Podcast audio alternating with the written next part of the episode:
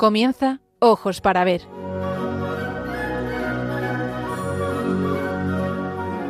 Un programa dirigido por Andrés Jiménez con la participación de Miguel Ángel Irigaray.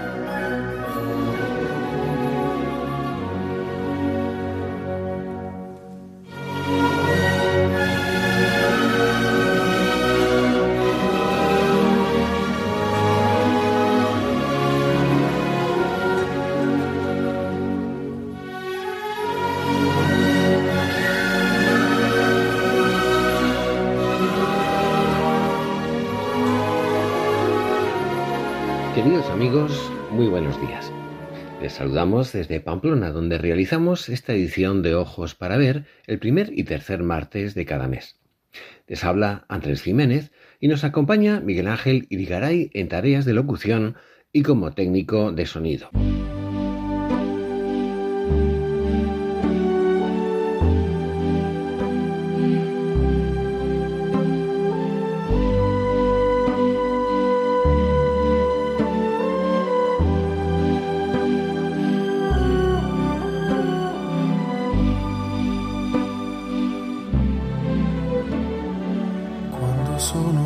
Tema que hoy traemos a las ondas es la misericordia y la dignidad humana. ¿Qué es la misericordia? La misericordia es el amor que se abaja y se aproxima. Es compasión, es ponerse en el lugar del sufrimiento o de la culpa del otro concreto, verlo como otro yo, como próximo a mí, y venir a decirle, tú me importas, tal y como eres, tal y como estás es la respuesta del amor a la realidad del mal presente en nuestra existencia, en nuestra vida. El tema de la misericordia tiene, como es evidente, un tratamiento religioso. Cristo mismo, que me amó y se entregó a la muerte por mí, como dice San Pablo, es la misericordia con mayúsculas, y también la palabra definitiva de Dios Padre. Cristo es no solo el mejor ejemplo, sino la mejor expresión y realización de ese amor. Pero queremos referirnos también hoy al aspecto humano de la misericordia. Veamos, ¿compensa hoy en este mundo nuestro dejar entrar la misericordia en nuestra vida, en nuestra sociedad? ¿O no iremos de Quijotes por la vida, que es casi como decir que vamos de tontos? Vayamos poco a poco. Hemos dicho que la misericordia es el amor que se abaja. ¿Tiene esto que ver con nuestra dignidad humana? Porque Nietzsche, por ejemplo, veía en la misericordia la postura más dañina y antinatural de lo que el cristianismo supone. En su obra El Anticristo llega a escribir, y perdón por la crudeza, los débiles y los fracasados deben perecer. Esta es la primera proposición de nuestro amor a los hombres. ¿Qué es lo más perjudicial que cualquier vicio? La acción compasiva hacia todos los fracasados y los débiles. En una palabra, el cristianismo. Casi nada, ¿verdad? El loco pensador alemán entendió muy bien lo nuclear de la misericordia, que es el abajamiento hasta la postración en la que se encuentra la persona miserable, el prójimo. Y esto a él le parecía indigno de los fuertes, a los que admiraba. Frente a esta postura que sólo valora a los fuertes y poderosos, a los que creen que se bastan a sí mismos como si fueran la mejor expresión de lo humano, pensamos todo lo contrario. Y es que una relación entre personas fundada en la misericordia y no en el resentimiento, en la rivalidad, en la envidia o en la fría legalidad, por ejemplo, descansa sobre la experiencia de la dignidad de todo ser humano que es persona. Los cristianos añadimos que lo es porque es hijo de Dios.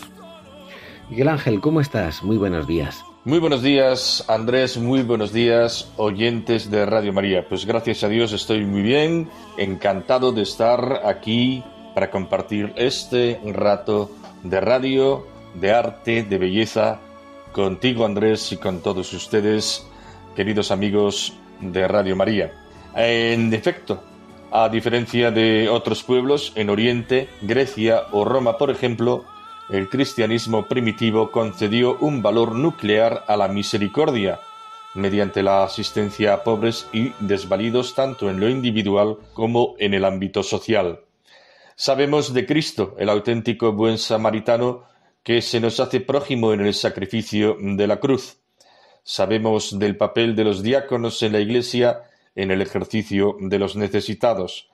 A partir del siglo IV aparecen aquí y allá asilos y hospitales para atender a los enfermos y para dar albergue a peregrinos y pobres que serán modelo para los hospitales medievales. Y también hallaremos tempranamente órdenes religiosas y hermandades y cofradías de laicos dedicadas específicamente al cuidado de los enfermos, esta dedicación, muy anterior al servicio público que pretenderán monopolizar los estados modernos, será, entre otras de signo diferente, una de las señas de identidad de la cultura europea. Misericordia significa no sustraer al otro su dignidad, sino verle en su valor de persona y de prójimo, y por eso alzarlo, abrazarlo, afirmarlo y aceptarlo de nuevo plenamente, darle la oportunidad de volver a empezar también a la luz de esta acepción plena es como la propia miseria, la nuestra también, el propio fracaso o los errores que hemos cometido pueden ser vistos de modo que no nos veamos miserables sin remedio, aplastados de manera imperdonable. Necesitamos volver a empezar, sabernos perdonados de manera cierta y segura, y también necesitamos perdonarnos a nosotros mismos. Pero ¿por qué habríamos de hacerlo si a menudo nos vemos tan sucios, tan inmersos en la maldad, la debilidad, la miseria? Para ello precisamos alguna evidencia, alguna razón bien fundada. La laxitud y el permisivismo acaban sembrando desencanto. No sirven. ¿Por qué habría de perdonarme? Insistimos. ¿Por qué perdonar o pedir perdón? Si me veo miserable, si la herida sigue abierta, si la amargura o el resentimiento aún me duelen. Quien sabe perdonar de verdad, quien regala su misericordia, hace posible esa confianza con la que se puede aceptar la verdad del otro o de uno mismo, esa verdad que también incluye el error, el dolor, el fracaso, para empezar de nuevo. Pero, insistimos, ¿es esto posible y compensa de verdad?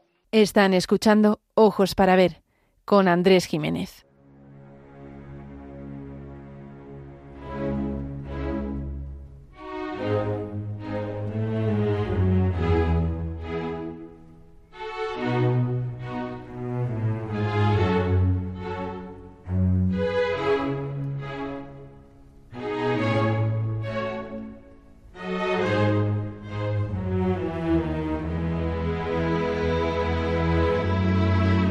Para ver, el don de la belleza.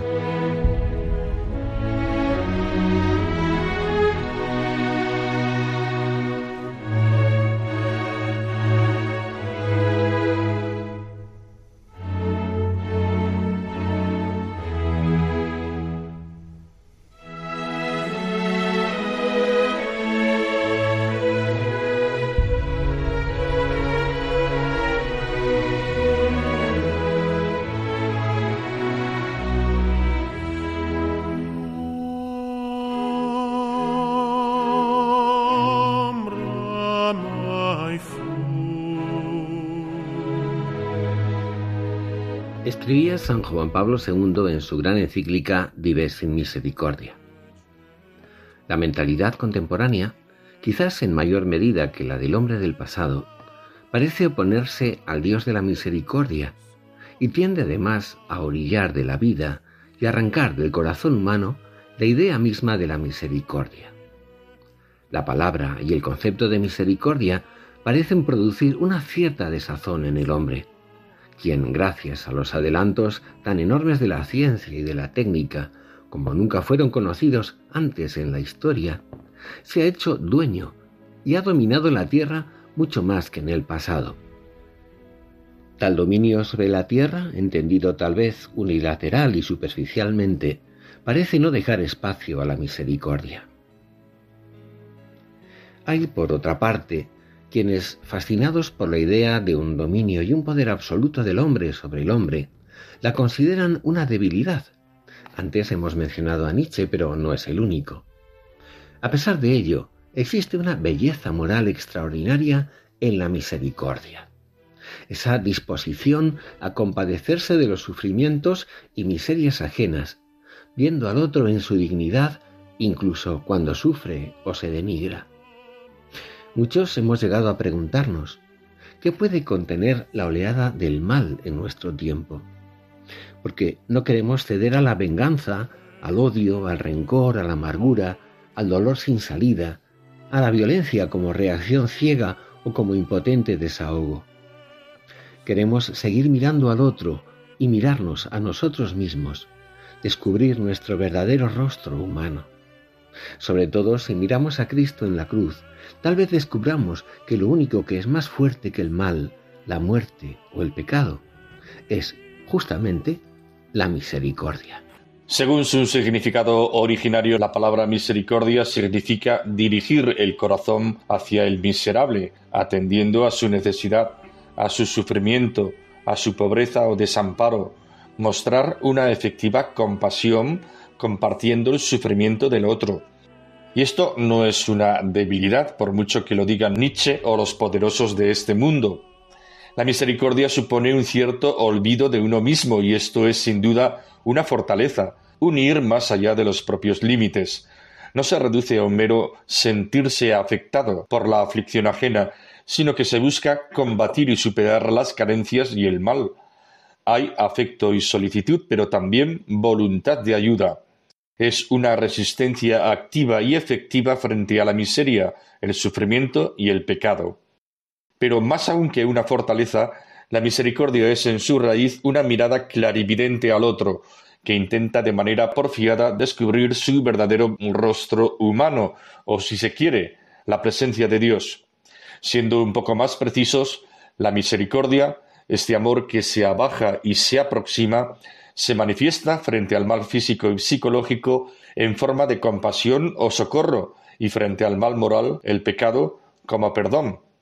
La compasión, la solidaridad también en el fondo, significa ponerse en el lugar del sufrimiento o la adversidad padecida por el otro, viéndole como otro yo, como un próximo, y responder a ello atendiendo, comprendiendo, aceptando, valorando, ayudando. La compasión, como su propio nombre indica, tiene sin duda un componente emocional, es un sentir de algún modo lo que el otro siente, pero como ya sugeríamos antes, también va más allá de lo emocional, es una forma de querer que conlleva un fuerte componente de voluntad.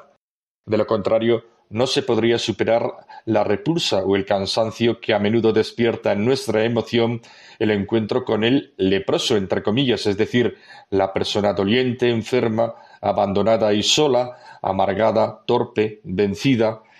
En esta voluntad radica también un aspecto racional, consistente en no ver en el otro la enfermedad repulsiva, el error o la lacra, sino a la persona que sufre o se oculta bajo la terrible enfermedad, sucia por las manchas, abatida por la contrariedad o la frustración, porque sigue siendo un ser humano, un hermano, un próximo, otro como yo, y que me importa. Sin duda, esto, esta forma de amar, no es fácil. A veces supera nuestras fuerzas naturales y esta forma de amar reclama la ayuda de la gracia, la fuerza que viene de Dios. A veces se reprocha al cristianismo, por ejemplo, que hace hincapié en la caridad, en el amor misericordioso, en el compromiso moral, y que no valora la justicia o no lucha por ella. Visto desde fuera, se quiere ver en ello una confirmación de la desigualdad y por lo tanto de la injusticia, incluso una humillación para el que recibe la compasión de otro. Se insiste en que la reforma política de las estructuras es lo que puede remediar las limitaciones y carencias humanas, en que no basta la reforma moral del corazón de la persona. El Papa Benedicto XVI se planteaba ya esta cuestión en su encíclica Deus Caritas Est, donde afirma, el amor siempre será necesario, incluso en la sociedad más justa. No hay orden estatal, por justo que sea, haga superfluo el servicio del amor. Quien intenta desentenderse del amor se dispone a desentenderse del hombre en cuanto hombre. Siempre habrá sufrimiento que necesite consuelo y ayuda. Siempre habrá soledad. Siempre se darán también situaciones de necesidad material en las que es indispensable una ayuda que muestre un amor concreto al prójimo. El Estado que quiere proveer a todo, que absorbe todo en sí mismo, se convierte, en definitiva, en una instancia burocrática que no puede asegurar lo más esencial que el hombre afligido, cualquier ser humano necesita, una entrañable atención personal. La afirmación según la cual las estructuras justas harían superfluas las obras de caridad esconde una concepción materialista del hombre, afirma Benedicto XVI. El prejuicio de que el hombre vive solo de pan, una concepción que humilla al hombre e ignora precisamente lo que es más específicamente humano. Es necesario que los estados ejerzan la justicia, buscando por encima de todo el bien común y el bien concreto y tangible de las personas, y por eso la política es y debe ser una vocación muy digna, también y en especial para el cristiano. Pero la justicia deja de serlo a la larga cuando no es flexible, equitativa, cuando no es aplicada y modulada con misericordia. Es memorable la reflexión con la que Don Quijote aconsejaba a Sancho antes de ejercer como gobernador. Decía que no es mejor la fama del juez riguroso que la del compasivo. Si acaso doblares la vara de la justicia, no sea con el peso de la dádiva, sino con el de la misericordia. El amor compasivo, decimos nosotros, requiere y requerirá siempre el compromiso personal y voluntario, la gratuidad, incitando incluso al heroísmo. Cristo nos habla del buen samaritano para explicar qué es un prójimo y mostrar lo nuclear de la compasión.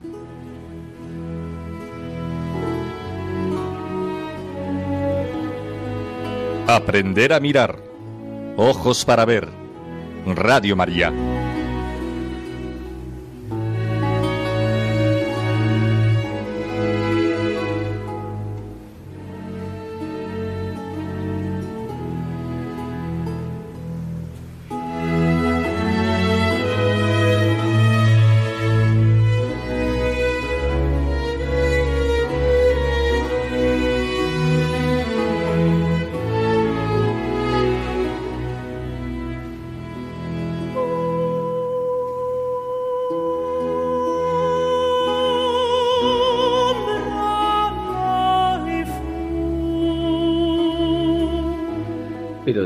Antes que la misericordia se manifiesta en la forma de la compasión y también en la del perdón. Hablemos ahora, así pues, de la misericordia entendida como perdón. De hecho, el mejor modelo que nos ofrece Cristo es el mismo, manifestando la grandeza y la belleza suprema de la misericordia en su propio sacrificio redentor. La palabra perdonare nos aporta un matiz muy interesante. El prefijo per en latín intensifica el significado de la palabra. Tiene una denotación aumentativa. Significa un don intenso, es darle al otro más de lo previsto. Al perdonar, se busca no devolverle el daño que se merece, sino darle algo positivo que no se ha merecido y hacerlo además gratuitamente. El perdón no suprime la justicia, sino que la excede, la supera se cuenta una historia muy llamativa acerca de Napoleón. Una mujer se acercó en cierta ocasión al emperador para pedirle que perdonara la vida de su hijo.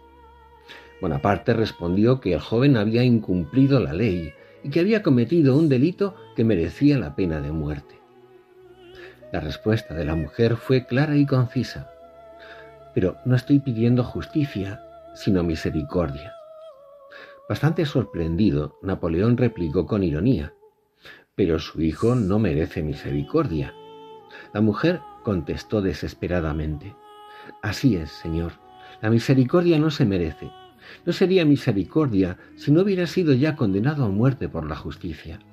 Por eso os pido, Señor, que tengáis misericordia con él. Y entonces el tirano, ante la determinación de la madre, sintió compasión y perdonó al muchacho. Y hagamos otra precisión. Perdonar no es lo mismo que disculpar. Se disculpa al inocente, es decir, se dice que no ha habido culpa. A quien se perdona es al culpable. El culpable no merece el perdón. En razón de justicia, la culpa exige que se cargue al malhechor con las consecuencias de su acción y que pague por los delitos cometidos. Si se le perdona es precisamente por un acto de misericordia. Y la misericordia no se merece, solo se necesita. Y todos estamos necesitados de misericordia. También los fuertes, también Nietzsche, por supuesto, y cada uno de nosotros. Perdonar no es un sentimiento ni es dejar de sentir. Es claramente un acto de nuestra voluntad. Es la decisión de optar por la cancelación de una deuda moral que el otro ha contraído conmigo y le libero como deudor. La ofensa cometida no se suprime. Solo Dios puede borrar una ofensa y hacer que el ofensor vuelva a su punto de partida. Sí que deseamos que el ofensor sea eximido de su mala acción y por eso la forma más perfecta de perdonar es pedir a Dios sinceramente que perdone, que la ofensa quede aniquilada. Perdonar es querer olvidar. Si alguien afirma perdono pero no olvido, esto significa en el fondo que no quiere olvidar y que no perdona del todo. La esencia del perdón no está en el hecho de olvidar, ello a veces no es posible, sino en el deseo y la decisión de liberar moralmente al ofensor de su deuda. Es proceder, eso sí, como si hubiésemos olvidado. Es volver a amar a pesar de todo porque el verdadero amor no lleva cuentas del mal, el perdón es compatible con el recuerdo de la ofensa, si bien cuando se da el olvido, este es confirmación de que se ha perdonado. El perdón no significa impunidad, sino justicia y memoria, porque perdonar no significa olvidar necesariamente como decimos, sino renunciar a la fuerza destructiva del mal y al deseo de venganza. No hay que olvidar horrores como el Holocausto, los bombardeos atómicos en Hiroshima y Nagasaki, las persecuciones y las masacres étnicas, la brutalidad del terrorismo y la persecución, por ejemplo, deben ser recordados siempre una vez más para no anestesiarnos y mantener viva la llama de la conciencia moral compartida. Pero perdonar es dejar de odiar. La misericordia es la virtud que triunfa sobre el rencor y sobre el odio justificados, sobre el resentimiento y el deseo de venganza o de castigo. Un refrán chino recuerda que el que busca venganza debe cavar dos fosas. Hamlet es, en el horizonte de la literatura universal, uno de los tipos humanos que mejor simbolizan la venganza, y el que perdona renuncia a la venganza, pero no puede renunciar ni a la verdad ni en muchos casos al dolor. El perdón no suprime el daño, pero supera el resentimiento. Perdonar es dejar de odiar.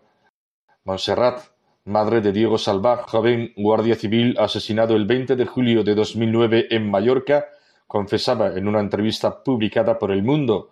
Decía lo siguiente, no se puede vivir con odio. Vivir con odio es vivir en una cárcel de la que es necesario salir cuanto antes. La cárcel es para los asesinos. Yo no la quiero para mí ni para los míos. Yo un día decidí perdonar y me hizo bien, mucho bien. Por otra parte, añadía, Pienso que es propio de una madre de la vida transmitir vida. No es propio de ella transmitir odio, rencor y venganza. Eso solamente genera tristeza y muerte. Yo me niego a transmitir esto a los míos. Decía esta madre Montserrat. La misericordia y el perdón, decimos nosotros, se apoyan en la verdad. No se engañan, no restan importancia a la ofensa, no la justifican. No son lo mismo que la disculpa asumen todo el daño y el mal que se ha producido y sufrido. Pero la aceptación de la verdad por parte del agresor abre las puertas al arrepentimiento y el deseo de enmienda. Aquello que disimulaba o que le avergonzaba, ahora lo reconoce, incluso públicamente tal vez, y se autoacusa de ello. Hay una estampa deliciosa en el Evangelio de San Juan que se refiere a la relación entre la misericordia y la verdad es el, paisaje, el pasaje de la samaritana. En el caso de la samaritana, Jesús no hace como los demás, que sabían cómo ella era y había hecho, y la despreciaban por ello. Él le dice la verdad sin despreciarla y alaba su sinceridad. La respeta y la ama como persona. No la identifica a ella con su culpa. No quiere nada de ella, sino a ella. No la condena, pero tampoco le silencia la verdad que a ella la hará libre. La verdad no se opone a la misericordia, al contrario, es condición para ésta. Para perdonar hace falta realismo. No se deben cerrar los ojos a la verdad. Es preciso analizar la ofensa, eliminando lo imaginario y la exageración, dejar a un lado lo excusable y reconocer y valorar la ofensa con objetividad. A veces hay que mirar de frente al daño y al horror, a la injusticia, la maldad de la que hemos sido objeto y llamarlas por su nombre. Solo se puede absolver un pecado si se reconoce que existe. El dolor y la verdad son necesarios para que tenga sentido el perdón. Solo entonces se puede perdonar, a pesar del mal, nunca ignorándolo. Por otra parte, para pedir perdón hay que reconocer la verdad, arrepentirse, reparar, si es el caso, y comprometerse a un cambio radical de comportamiento.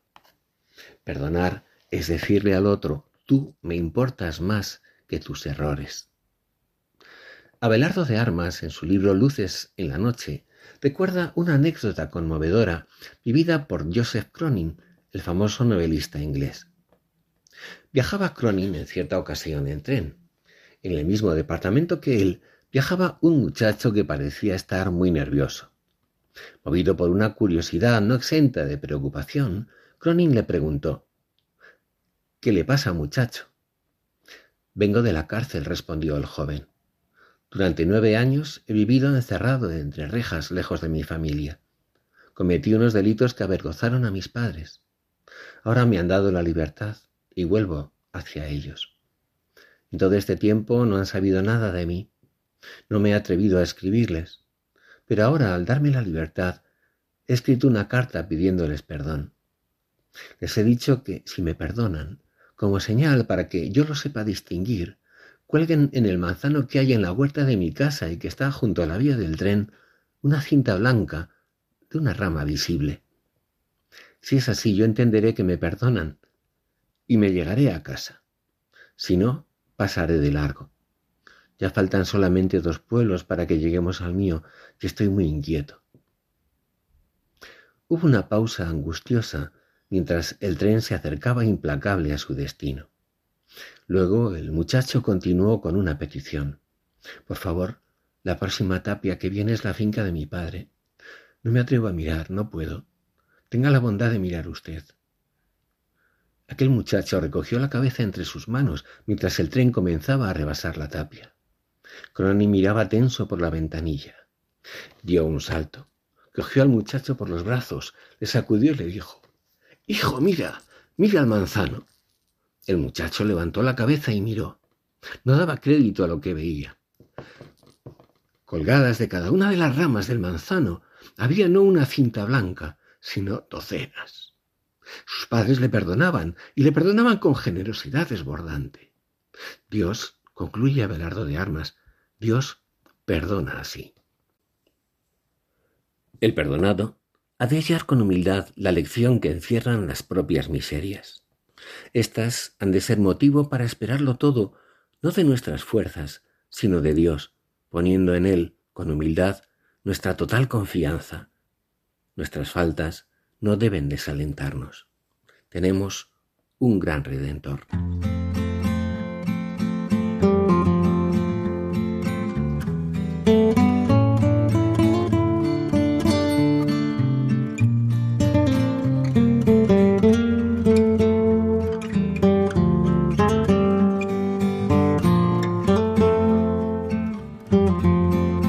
Ojos para ver, momento para la pintura.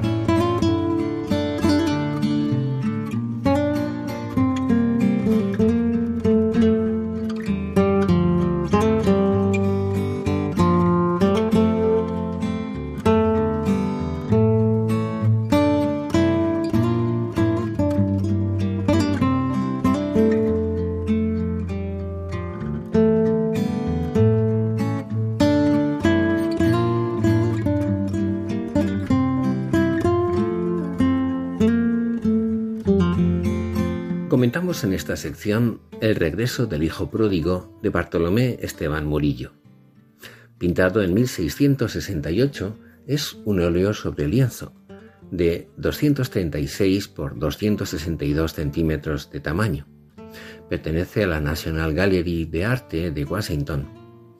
Murillo perteneció desde 1665 a la Hermandad de la Caridad de Sevilla, impulsada por el venerable Miguel Mañara, que fue padrino además de bautismo de sus dos hijos, de los dos hijos del pintor. Murillo realizó una serie de cuadros sobre las obras de misericordia, entre ellas esta del regreso del hijo pródigo, para su hospital, en el que la hermandad acogía a pobres y vagabundos. En este cuadro, con un realismo risueño y a la vez sugerente y profundo, se reproduce la obra de misericordia de Vestir al desnudo. El cuadro es rico en colorido y de temática e intención narrativa.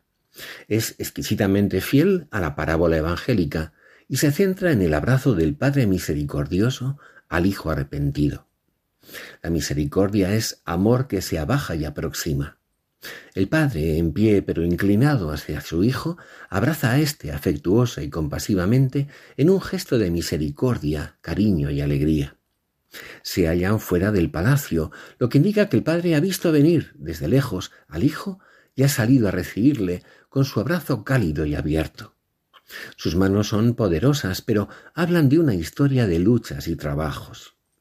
El amplio manto rojo del Padre es el símbolo de la caridad, al fondo, en la lejanía, las nubes oscuras sugieren las tinieblas que el Hijo pródigo ha dejado atrás. El Hijo aparece revestido de harapos. Es su pecado. Se adivinan unas calzas hechas jirones y una camisa destrozada con la que malcubre su torso.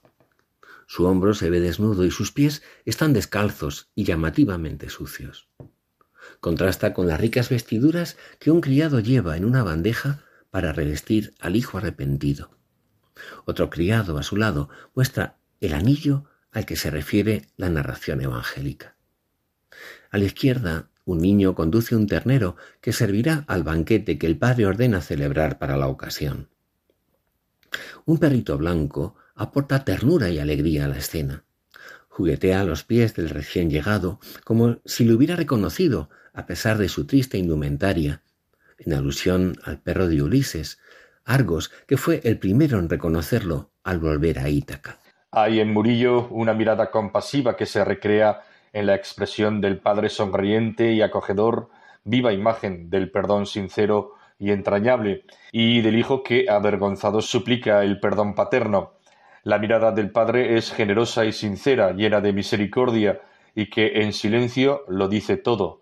El cruce de sus miradas sobre el regazo paterno, bien podríamos decir también materno, es el centro de la composición. Las miradas de uno y de otro parecen ignorar cuanto acontece alrededor. Lo que importa aquí es que el Hijo ha resucitado a los ojos de su Padre que nunca dejó de quererlo, y tampoco ahora. Todo lo demás es añadidura.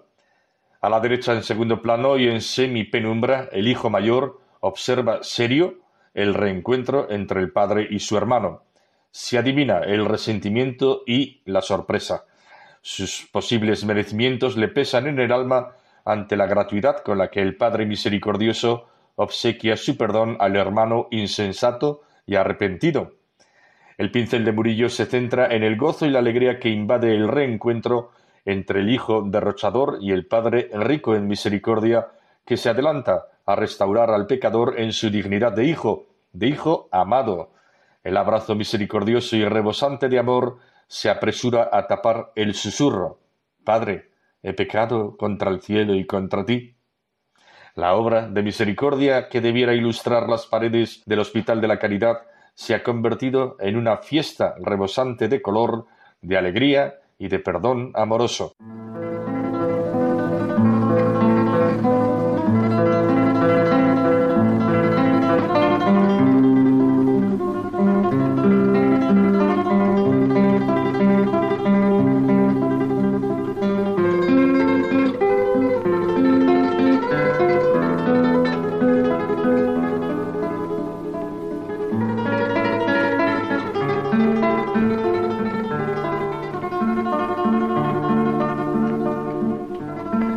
Momento para la poesía.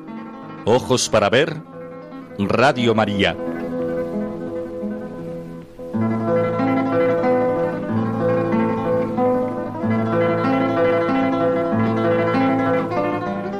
San Pablo en su carta a los filipenses pondera la misericordia divina al recordar el anodamiento de Cristo por amor. Mostrándose igual que los demás hombres, decía San Pablo, se humilló a sí mismo haciéndose obediente hasta la muerte, y una muerte de cruz. Filipenses 2, 8. La cruz de Cristo simboliza la misericordia sin límites del corazón de Dios. Poeta y diplomático argentino nacido en 1900 y muerto en 1978, Francisco Luis Bernárdez, hijo de padres gallegos y amigo de España, donde llegó a ejercer como embajador, es uno de los grandes poetas de su país. Durante una temprana estancia de cinco años, entre 1920 y 1925, trabó conocimiento con Valle Inclán, los hermanos Machado y Juan Ramón Jiménez. Más tarde sería buen amigo también de Jorge Luis Borges, poeta católico de hondo sentimiento y lúcida contemplación de lo humano y lo divino, recordamos a continuación su poema Palabras a una cruz de palo, recogido en el libro Cielo de Tierra que publicó en 1937. En doce cuartetos, el poeta dialoga, como se dice en el título, con una cruz de madera, en cuyo significado ahonda poéticamente enaltece así su humilde y desnuda trascendencia con títulos en cascada. Recibiendo un destino mejor, el álamo ha sido convertido en cruz, en nudo de amor, de misericordia divina y de perdón, en plenitud de sacramento, en altar del entero cosmos, en molino cuyas aspas hacen que se muela con suspiros de plegaria la harina del pan divino imágenes todas en las que se unen lo terreno y cotidiano con la misericordia inaudita de Dios, que sirviéndose de la humildad de lo creado, redime el dolor y se abraza al mudo sollozo de las gargantas humanas. La cruz de palo es también nuestra humanidad, nuestro cuerpo, hermano de Jesús, carne redimida, memoria viva del milagro redentor. Como dice el poeta, tu materia transitoria jerarquizaste eternamente en cruz.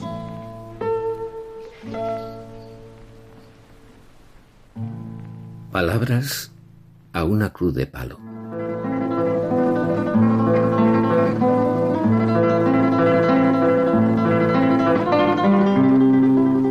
Así como en el llanto del poniente se presiente el bajido de la aurora, tu plenitud sacramental de ahora, su adolescencia vegetal presiente. Eras un álamo, meditabundo como la amanecida del cariño, cuando para un espíritu de niño es un muñeco destripado el mundo. Un álamo poeta hubieras sido si un destino mejor no convirtiera en ave tu metáfora primera y tu primer epitalamio en nido. Leal a tu destino como ahora, estabas tan ausente y tan arriba que ignorabas tu sombra como ignora las ofensas un alma comprensiva. Y como eras hermano de Jesús, para representarte su memoria, un día tu materia transitoria jerarquizaste eternamente en cruz. Si bastan cuatro tiempos de compás para ceñir el cósmico concierto, para abrazar el infinito incierto, bastan tus cuatro brazos, nada más. De tu cuádruple abrazo es el esfuerzo, síntesis de las cuatro lejanías, y las elementales energías en que se crucifica el universo. En 360 grados que resume tu cuadrángulo me fundo para medir la órbita del mundo y la circunferencia de mi fe. Con tu símbolo más sumo las dos hipótesis del tiempo y el espacio y mi voracidad de lumbre sacio despejando la incógnita de Dios. Eres conciliadora abreviatura de dos caminos de peregrinante, uno ideal tendido hacia adelante y otro sentimental hacia la altura. Tus aspas son del único molino que con suspiros de plegaria rueda para que el hombre bondadoso pueda moler el trigo de su pan divino. Anuda tanta caridad y tanta misericordia de perdón tu nudo, que te pareces al sollozo mudo que está crucificando mi garganta.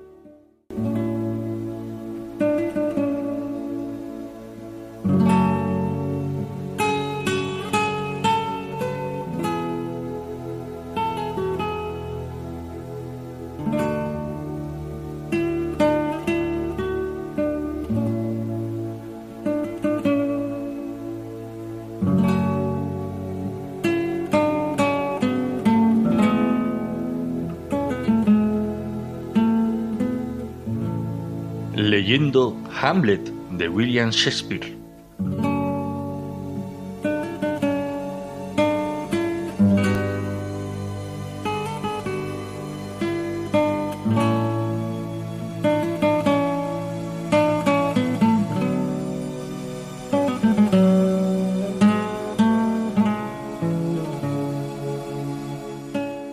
Nuestro querido amigo y maestro Santiago Arellano, que nos dejaba hace poco más de un mes para llegarse a los brazos del Padre, nos trasladaba una serie de comentarios literarios para esta sección, y en concreto sobre Hamlet, la tragedia de William Shakespeare.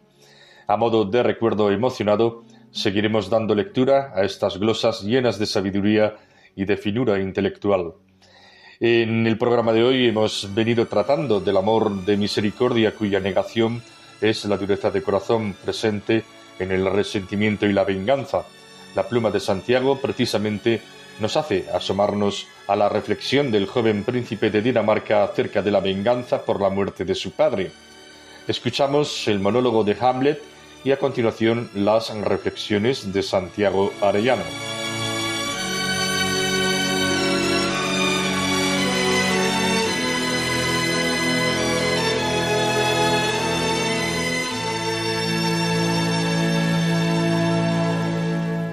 Todas las circunstancias me ayudan y alientan mi retardada venganza.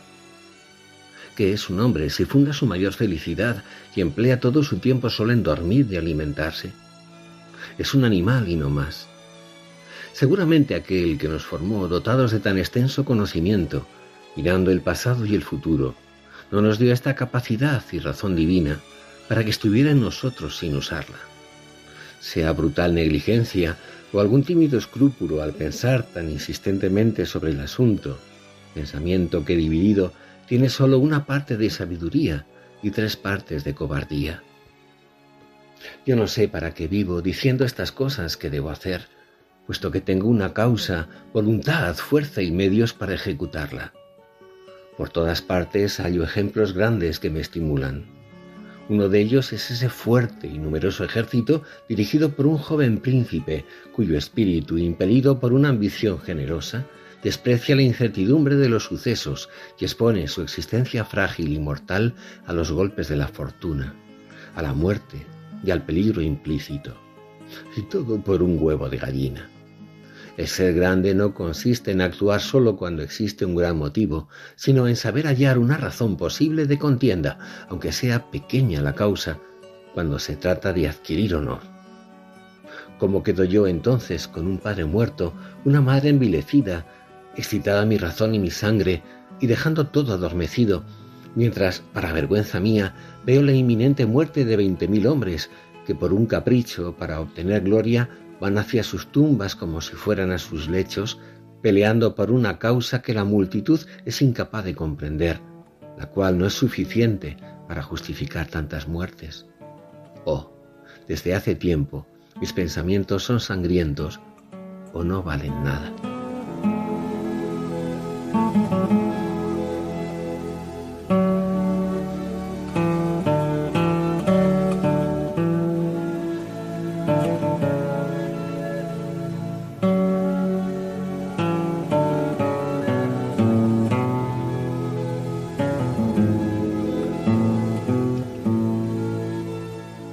Ha sido un asunto recurrente en la literatura.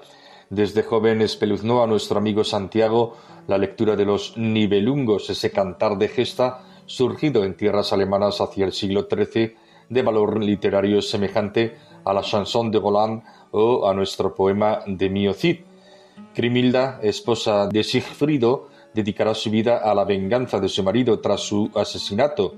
Implacable, urdirá todo tipo de argucias hasta conseguir la muerte de los asesinos. Al final de los implicados no sobrevive ninguno, ni Crimilda, que a mano de Atila, su segundo esposo, morirá atravesada por la espada. Siempre le pareció a nuestro amigo Santiago un mundo social y cultural anterior a la conversión al cristianismo de los pueblos germánicos, la venganza de sangre como misión de una vida, aunque lleve al exterminio de todos. Resulta muy aleccionador comparar a Hamlet con el comportamiento de nuestro héroe, el Cid, tras los sádicos tratos de sus yernos, los infantes de Carrión, con sus hijas jovencitas en el Robredal de Corpes. Razones de sobra tenía para haber optado por el camino de la venganza. Era el guerrero más poderoso tras la conquista de Valencia y nadie le hubiera podido impedir castigar a los infantes e incluso arrasar el reino de León. Pero el Cid prefiere recuperar la honra por el camino de la justicia y acude al rey para que el restablecimiento de honor por el agravio recibido se haga sin causar daño ni a los suyos ni a inocentes. En el Cid estamos en una sociedad cristiana, en la que el bien pasa por tener en cuenta beneficios y perjuicios para la totalidad, según una sociedad ordenada. Lo contaba esto nuestro amigo Santiago para valorar el comportamiento de Hamlet. Tiene reminiscencias cristianas, pero su concepción de la vida se ha alejado de las exigencias evangélicas. Volvemos a los comportamientos bárbaros, la venganza de la sangre por encima de todo, sin tener en cuenta ni el amor ni el bien de su nación. El fragmento seleccionado pertenece al acto cuarto, escena cuarta. Se acusa a Hamlet en el monólogo de cobarde por no haber aplicado ya la acción decidida sigue vacilante, necesitado de encontrar razones que apaguen sus dudas interiores. Vuelve a la idea de que no actuar es como morir, pero da un paso más de cinismo e irreverencia. La inteligencia no nos la dio el Creador para no ponerla en acción, verdad a medias. Qué eliminadoras para nuestro tiempo le parecen a Santiago las rotundas palabras siguientes. Yo no sé para qué vivo diciendo estas cosas que debo hacer, puesto que tengo una causa, voluntad, fuerza y medios para ejecutarla. Todo lo tiene, menos una cosa. No es verdad creer que sólo por las manos se puede restablecer la justicia y menos un príncipe de Dinamarca. Tiene razones, pero no está de su parte la razón. La catarsis de la escena amonesta a nuestro Santiago lector, como aleccionó con antelación al mundo occidental contemporáneo, no a la literatura sino a la historia y a la vida. Por el curso de los hechos, su lección trágica sirvió de poco. Citamos a Hamlet, pero nos quedamos con las hojas y desechamos el rábano. ¿Qué ejemplos le sirven de estímulo? Nada menos que Fortinbras, que por ambición, aunque sea de una cáscara de huevo, como dice Hamlet, moviliza un ejército de veinte mil hombres y pone en peligro sus vidas. Estremece escuchar, con trescientos años de antelación, el ideal del superhombre, el ser grande no consiste en actuar solo cuando existe un gran motivo, sino en saber hallar una razón posible de contienda, aunque sea pequeña la causa, cuando se trata de adquirir honor.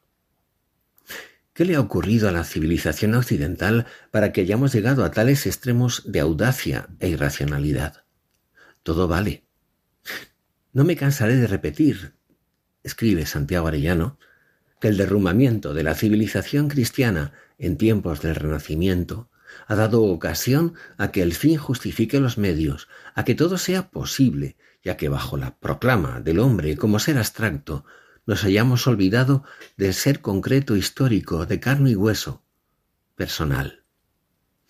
Horroriza que un hombre reflexivo, inteligente y culto como Hamlet no descubra que se vuelve contra su decisión lo que para él parece espolearle. Peleando por una causa que la multitud es incapaz de comprender, Shakespeare zarandea nuestras conciencias. No extraña que se sospeche su catolicismo soterrado. Es una lección de bien desde los resultados de los contravalores.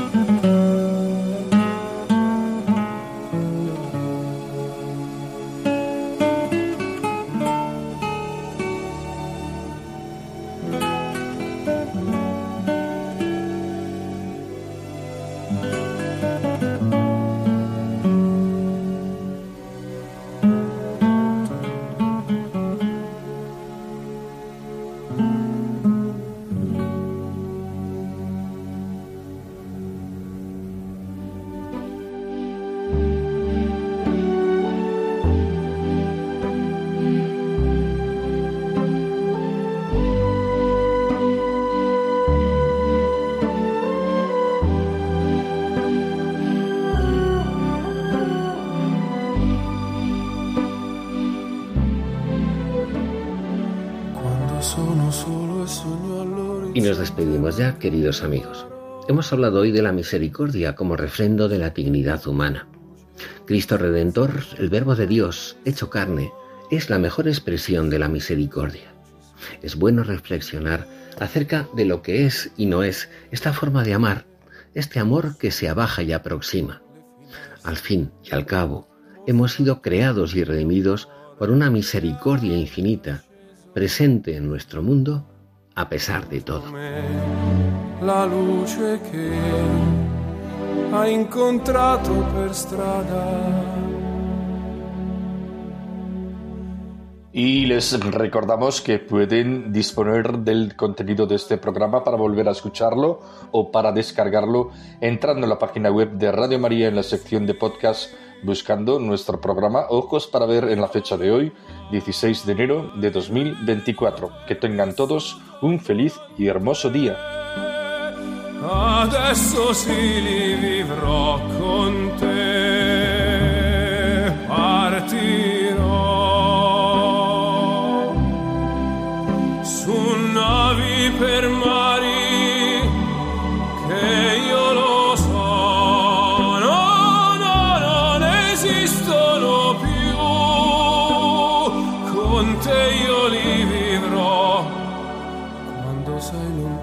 Sogno all'orizzonte e mancano le parole.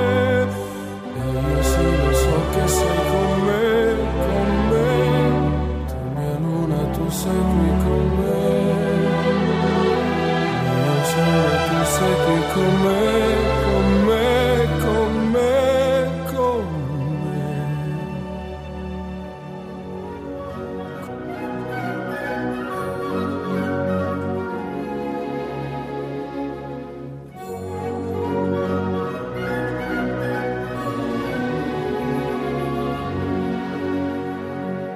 Así finaliza Ojos para ver.